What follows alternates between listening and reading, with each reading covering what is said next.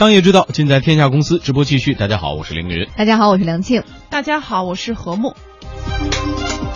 接下来我们要关注的话题是网络红人啊，券商的研究报告总是紧随热点，偶尔另辟蹊径。国泰君安呢，就针对网红经济发了一份二十三页长的研究报告。投资机构的经理们一边翻看图片，一边脑补网红，很多人就感叹：没想到这些年轻的美女这么能赚钱呀！嗯，我们来看看这些颜值高且善于营销的网络美女们，已经不单单是满足于粉丝们的点赞和夸奖了，他们在忙活着如何把你变成他的真金白银。嗯。首先来看看啊，万达公子啊，国民老公的这个前女友是吧？网络红人雪梨啊，这身份，嗯，对，拥有一百一十九万粉丝，这个要不说我还真不知道他是谁啊。他在淘宝店里边说卖服饰，单月成交是八十七万单。根据国泰君安研究报告估算呢，他全年可净赚人民币一点五亿元。嗯，通过刚刚你的这个说法，就明白你完全不是网红要网络的人，完全不知道他是谁。但是雪梨确实是在很多年轻女孩开始我还想呢，为什么一个卖梨的能卖那么多？结果发现他不是卖梨，不是卖梨的。嗯，对，我们再来看另外一个网红哈，张大奕，他呢这个粉丝更多了，三百七十七万。淘宝店铺开业一年就是五颗皇冠了，尽管有刷单的可能性，但是销量和收入仍然是非常可观的。国泰君安在呃国泰君宝在这个国泰君安在报告当中写到说，他的收入令人眼红，甚至超过很多一线明星。嗯，这绝对的是这个收入相当可怕。嗯，很大多数说网红都是淘宝模。特出身，拥有二十四万粉丝的啊，微博粉丝的小影，这也应该算是网红了吧？嗯，他说网红都号称有独特的时尚眼光与选款能力，呃，就开始做自己的服装啊，卖给自己的粉丝们。非常喜欢分享自己的日常生活啊，还有一些服饰的搭配啊，这样子，当时就越来越多的粉丝关注我了。后来的话，我回国以后就开始当模特，接触这一方面的那个行业。然后一开始是做淘女郎，然后后来慢慢慢慢我就想要自己开店，因为随着粉丝数的增多嘛。然后后来嗯也开了微博，嗯我在淘宝主营是服饰类。嗯，衣服大部分都是我们自己的原创作品嘛，自己设计的衣服。呃，制作的话，我们有自己的工厂，很多衣服我们都是限量的。嗯，网络上流传了一个恶搞网红的段子，说首先你得会 PS 照片，要不然怎么来的那么小的脸和那么长的腿呢？对对，其次你得舍得花钱，舍得花钱怎么着呢？买粉丝，付费给大 V 转发，请水军炒作，还有就是您最好能折腾出个什么绯闻什么的。一旦有了五万粉丝之后，你就可以联系服装厂和面膜厂，准备卖货收钱了。哦，这样的一个过程，怪不得好多朋友圈里说。网红其实只活在，呃，那个 P 图里。P.S. 里，因为你真人一发现会差别好大。对我看一个就是网红的成为网红的攻略当中啊，他其中写到怎样才能成为网红呢？第一，首先你要长得美；第二呢，你要长得瘦；第三呢，如果你既不美又不瘦的话，你要学会用 P.S. 对，一定要学会 P 图。而且呢，第三点是超过前两点的。对，而且大家发现没，这些网红他靠什么赚钱？你会发现大多数的人是卖两样东西的，一样是服装，一样是食品，因为这些算是快消品，尤其是女人的这个服装。你想呀，每一季都要换，甚至每一个这个新的潮流来了以后，你都要换服装。而这些网红们大多他们呃，刚刚还说什么全都是原创，我个人认为这有点胡扯的意思。被被梁静嗤之以鼻。对对对，基本上都是基本款，基本款上稍微加一点一些流行的元素，甚至说是一直持久不变的流行的元素放在那儿。然后呢，呃，料子一般，价格。比较中等偏下，因为只有这样才能够迅速的去吸引粉丝去买，哪怕。比如说这东西不好没关系，我还可以再有另外一件去吸引你。看来你基基本上你还是关注过这些网红的是吧？对，我曾经被那个忽悠忽悠过去，去看了一眼，然后大概瞄了几个。没没事，你承认没事，买过没关系，没关系。我还真不买，我还真不买，我跟他们不太是一个风格。哎，真的是有的时候，我觉得就是粉丝的钱就真的这么好赚啊！就是，但是我觉得这种呃经济的模式，岂不是跟我们之前所谓的就是呃在呃传统的比如说电视啊、报纸那里，嗯呃，某一个影视的明星去为某一个商家的产品做代言言，实际上是一个道理呢。嗯这个都可以被归入到眼球经济的这样一个范畴，嗯就是由他们来赚取眼球，然后眼球背后呢是某个产品或者是某一个商家。只不过说我们现在的这个网红，它更淡化呃了这种。后面的产品，它可以说这是我的独创，或者嗯是我自己的设计，嗯然后是把自己能够呃摆在前台，哎能够更突出。但是我觉得模式实际上是一样的。你不说不介绍，我真还觉得这个，呃，粉丝购买力还真的惊人。就目前有个统计说，嗯呃，淘宝女装销售前二十的网店当中，网红主导的店铺啊占据半壁江山。呃，令淘宝公关呃瑞思印象非常深的就是说，网红粉丝的购买力那是相当的惊人。在网红店铺这里，他们有一个很明显的特征，就是他们的那个上新的爆发能力很强。我举一个例子，就是我们有一家网红，比如说他说八月二十五号下午四点我要上新一批货，到那个时间点上新的时候，有时候会出现那种瞬间就被他的粉丝秒光，然后他们后台都会误以为他们没有上成功，所以他们又上了第二遍。后来看数据才发现，其实第一波他们上新成功了，只是被用户一下子瞬间秒光。嗯，刚刚呢，我们也提到哈，就是就我的观察，这个网红销售的衣服质量设计真的没有什么太独特之处，只不过他们那个图展现的确实挺美好的。嗯然后呢，粉丝就看到，哎，你这个挺漂亮的小姑娘啊，有一个样衣的照片，而且是非常生活化那种照片。嗯呃，价格呢也就可能几百块钱、几十块钱，那一时兴起就买呗。而且大多数人下手绝对不会是说一件两件，因为你要搭配嘛。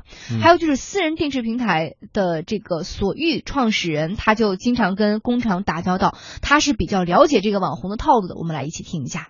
凡是更新速度快，那绝对不是自己设计的。因为一件衣服真的想从设计到出厂，最快的 Zara 是两星期，就能知道它的速度是什么。它一定是一个很大团队，一般都是这都是现成的货，比如说工厂，这就是中国的这个生产生生态体系啊。工厂他接了很多单，他是有很多版的，然后他自己呢没有设计能力，通常他们会照猫画虎，照葫芦画瓢，做一些仿款出来，所谓的。有山寨款，稍微改一改，然后这些他们就会想办法去销售，这时就会有很多中间的代理商去做这些事情，有的呢是以品牌的形态出现的，有的呢可能就是个倒爷，就把这些货倒出去，因为工厂无所谓嘛，这些货我卖出去了就卖出去了，反正这个版也在我手里。至于这些倒爷或这些品牌们卖这些货的网红，现在就是一个热门的渠道。哎，所以网红们在微博上说的一些话呀，大家听听看啊。他说这个设计打样啊，下场制作每个线头都是我盯着员工剪好的，这话您信吗？那线头也太多了。啊，甚至说刚才分析的说，有些网红甚至都不用采购发货，他只需要穿上衣服啊，拍张照片，发个微博，哎，就能轻轻松松的把这些货都给卖出去了。嗯，但是网红自己也说，其实我们很不容易的。他说，要想保持粉丝的持续关注，我们得下很多苦功夫，其实也很辛苦的。来听一下。因为我是模特出身嘛，他是展现美的，就比较爱嘚瑟吧。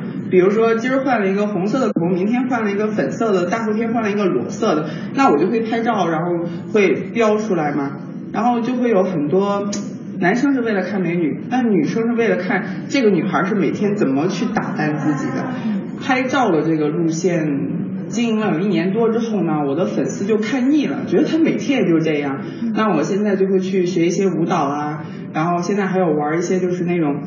呃，搞笑的小咖秀啊什么的，就是那种，就是让他们呃了解更多的我，更全面的我，所以他们就喜欢关注我呀。我每天给他们跳舞看，然后录视频呀什么的，这样子。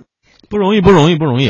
我们都在跳舞，好辛苦其啊，实是不容易的，啊不容易这样一个事情还要学跳舞。而且，对我们其实以前有一句话说，呃，就是在互联网的时代当中，每个人都可以成名五分钟。嗯但是你想，这个网红的成名，他肯定要超越五分钟。嗯但是如果要超越说只成名五分钟的这个时间，具有持续性，真的是不不简单的。但是对现在我它这个不是一个自发的过程，嗯在这个过程当中，你想他要跟呃可能们很多的粉丝要保持这种互动的关系，嗯要让粉丝们觉得我是在关注你的，我是在在乎你的。那他每天的这种发帖量或者是这种得多大，持续输出量得多大？哎呀，那这就叫辛苦吗？我还是 我不对这个话题怎么叫不叫辛苦啊不做点评。但是我想说的是，嗯现在我们表面上看到是一个非常漂亮的小姑娘，颜值很高的小姑娘，嗯在网上各种发美照、晒美图，嗯但其实背后是有资本运作的。嗯他们不是单兵单打独斗，嗯，背后会有公司替他对对对，我们。我们后边要会说到这个问题，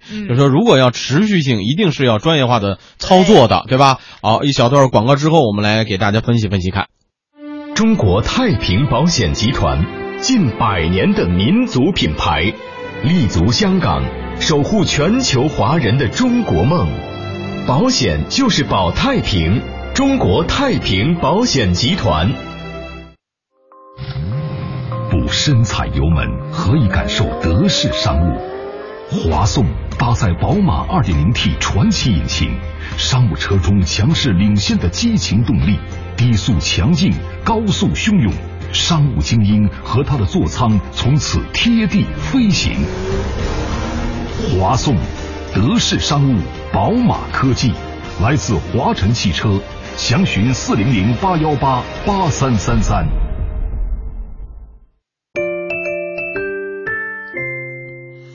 好，我们继续来关注网红经济啊。呃，刚才说呢，网红经济带动了一系列的产品。那么，国泰君安研究报告就指出了，说年轻人有网红的梦想，这将会打开整容市场空间 啊，医疗美容行业需求也增加。另外呢，还会带动叫网红孵化器、网红经纪公司兴起，比如说如涵、呃丽佳这些专业公司就提供。专业化的全流程的包装，这就是刚才梁静说对的，它背后有团队的。嗯，是，咱们就拿这个张大奕哈，说那个有三百多万粉丝的网红为例，他真，的假的？我都不知完全不知道这个人呢。嗯，好吧，你你我说了，你不是我回头目标群体我我回头去扫一下。对他呢，就是如涵这家公司一手打造的。那目前呢，如涵这家公司是拿到了岩岩的赛富资本以及柳传志的君联资本的融资。哦，嗯你看这个背景很不错哦。对啊，嗯如涵打造的这种供应链加代运营加经纪人的商业模式，弥补了网红对于产品供应链以及营销的不足。分成模式其实收入也不少。对，没错，嗯这个网红孵化公司叫酋长俱乐部的负责人就透露了，签约后，专业公司通常会有十个人的团队为一个网红来服务啊，帮你拍照啊，帮你选择衣服、炒作，甚至还会教你怎么和粉丝来互动。他就相信说，二零一六年网红经济会更加的火热。互联网加的一个时代啊，我觉得网红就是未来一个新媒体。转发一条东西，比如说我们八号的一个公司的一个挂牌，我们就选用了新新媒体的一种模式，我就让网红全不需要更多的媒体去媒体去报道它，而是需要网红的直播和他们的一些微博的转发量、阅读量去推广我这个挂牌仪式。所以说，它其实我认为啊，它就是新二零一六年互联网加时代一个真正的新媒体的涌现。所以网红呢，必须是二零一六年最火的、最热门的一个话题。嗯，看的这么高啊，就是说要成为二零一六年最红的一种模式。呃，和睦同意吗？这种热度以后能持续多久？呃，应该说，我们现在谈到的网红，就是刚才所谈到的，好像都集中在这个服装啊，呃，这个美容美发的这种生活的日用品上。嗯但是其实，呃，在我的印象当中，其实应该它有一个更为宽泛的一个概念。嗯而且呢，呃，你会看到说，网红也是分熟业有专攻的。嗯就是不同的网红，它只存在呃和它相关的那个领域当中。嗯有的人他可能就是游戏游戏达人，比如说他的一些游戏的软件啊，呃，跟这些啊、游戏的这个玩家们有一个比较紧密的互动。对对对那 cosplay 这也很火这也算网红。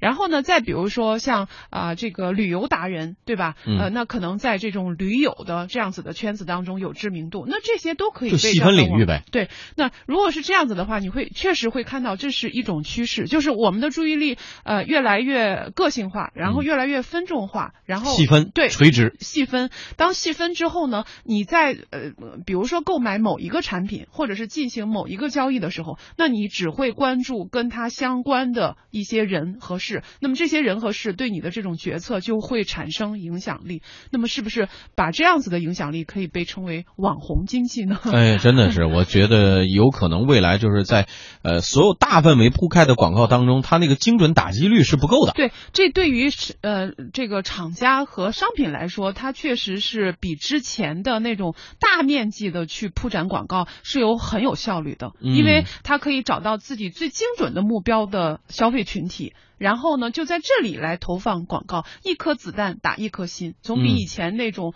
漫天式的、呃满街叫卖式的这种广告效率要高很多。对啊，值得探讨。我们以后也在节目中来分析分析啊，这种新型的业态模式到底会产生什么样的爆炸性的效果。